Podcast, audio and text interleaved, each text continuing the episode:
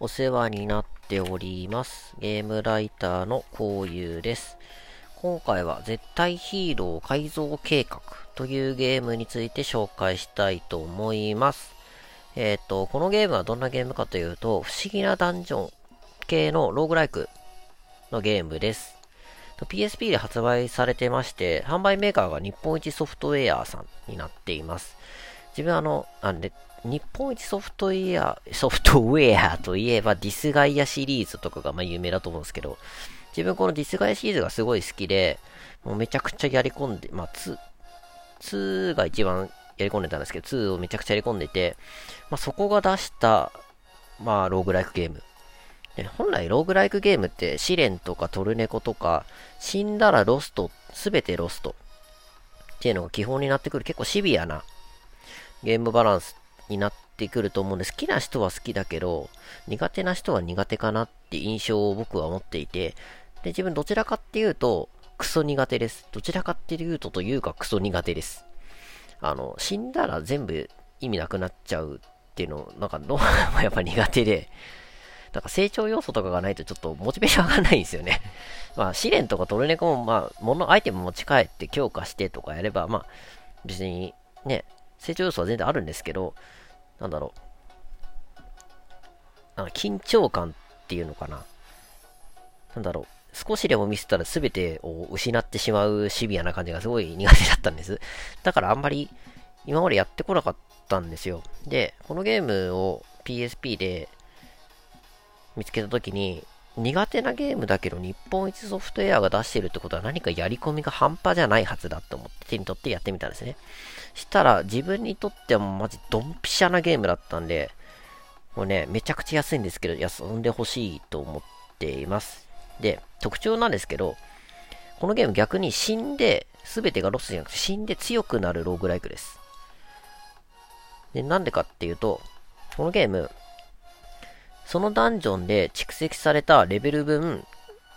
永続的にステータスが上がります。なんで、例えば、途中、志半ば死んでしまったとしても、死んだ時の経験値分が募っていって、ダンジョンを始める前の最初のステータスが上がるような仕組みになってるんですよ。なんで、死ん、やればやるほど確実に強くなる。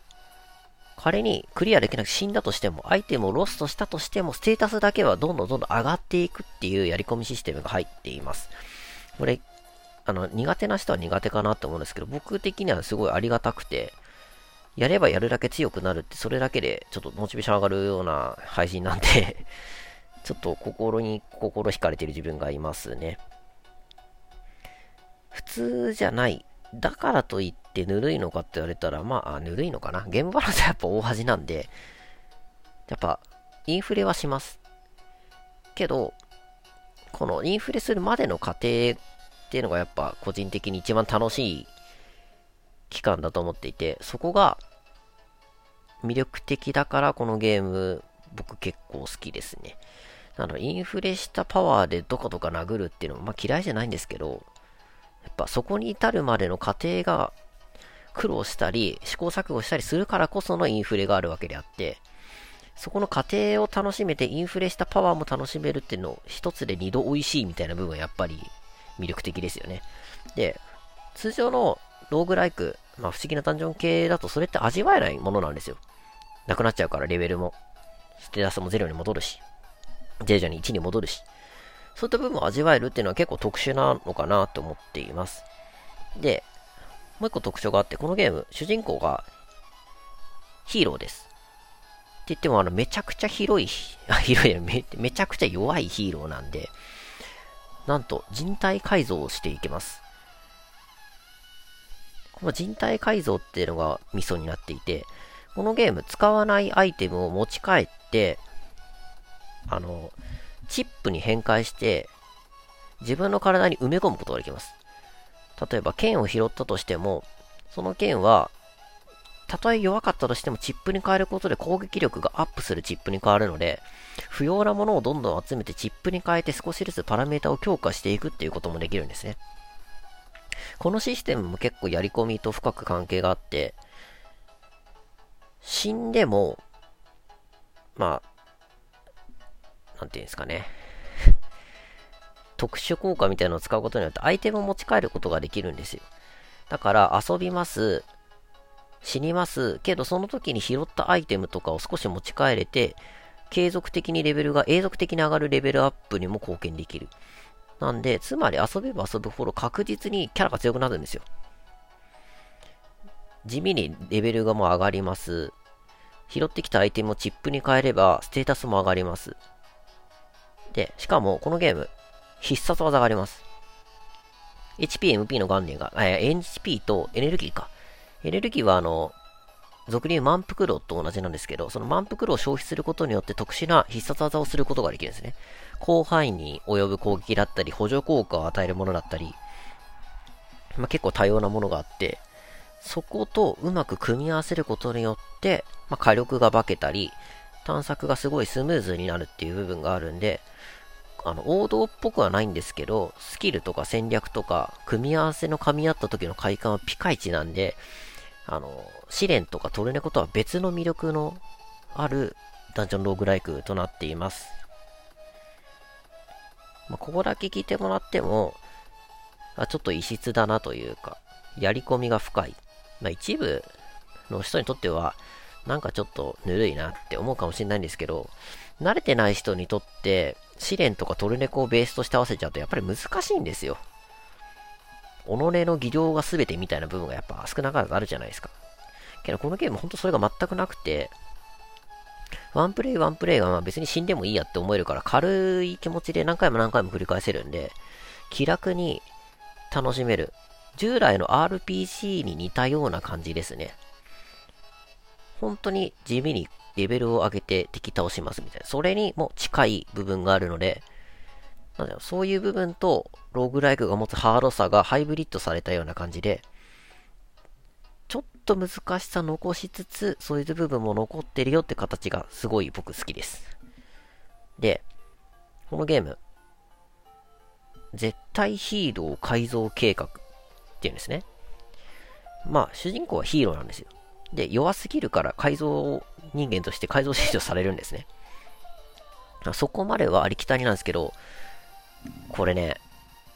日本一よくやってくれたと思うんですけど、ストーリーがめちゃくちゃ熱い。もうザ王道ヒーロー物語って感じですね。まあ、ひょんなことからめちゃくちゃ弱いひ弱な主人公が、負けれんのじゃっていうヒーローになるんですね。負けれんのじゃ。負けれんのじゃ。負けれんのじゃ。負けられないんですよ。まあ、その名の通り、このゲームの主人公、実はいきなりラスボスとの戦闘から始まるんですね。で、当然勝てないんですよ。で、やられます。で、秘密特訓をします。戦います。やられます。って、それの繰り返しでストーリーが進んでいくんですよ。困った人を助けます。強くなります。ラスボスに挑む。ボコボコにされる。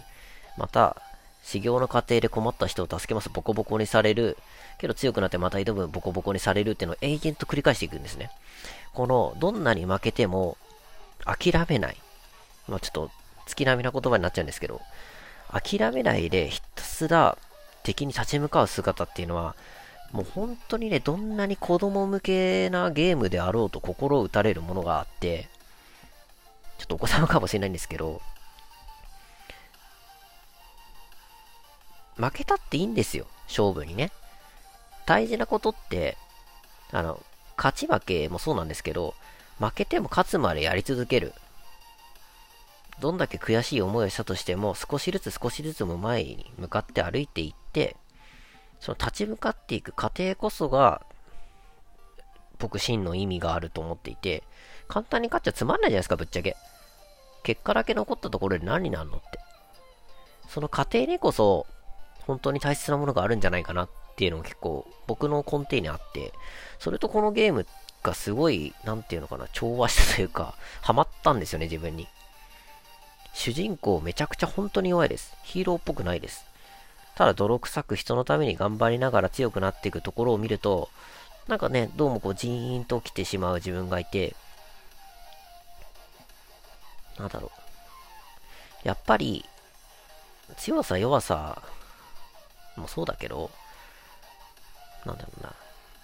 やっぱ、その人の芯みたいな部分じゃないかなって人生って。人生ってやっぱその、自分をどれだけブレずに保てるかって、前向けるかってとこだと思うんですよ。それが合ってようが間違ってようが。間違ってたら直せばいいし、合ってたらそのまま頑張ればいいし、けど自分の思ってる主張とか強い思いとかは絶対に曲げないで、諦めないで何かに向かっていくっていう人ほど、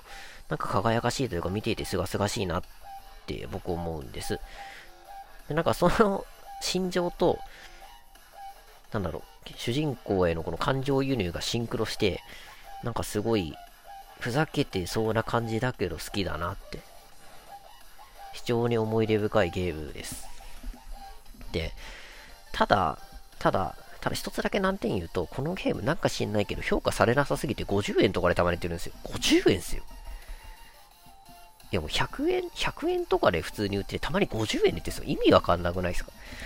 いや俺めちゃくちゃ本当にこのゲーム好きなんですけど、50円とかで売ってるの見るとなんかすごい悲しくなってたまに買っちゃうんですよね。ダブってるんですけど。まあ、それぐらい思い入れがあるゲームなんで、あの PSP お持ちで、本当に今死ぬほどやるもんないよって、まあ、そんな人いないと思うんですけど、とかいたらぜひこれ遊んでほしい。なんだろう。あの、気持ちいいぬるさが、こう、沼へ沼へ引きずり込むような感じですごい心地いいんで、ぜひ見つけたら買ってみてください。で、遊んでください。ということで今回終わりたいと思います。ご視聴ありがとうございました。それではまた。じゃあね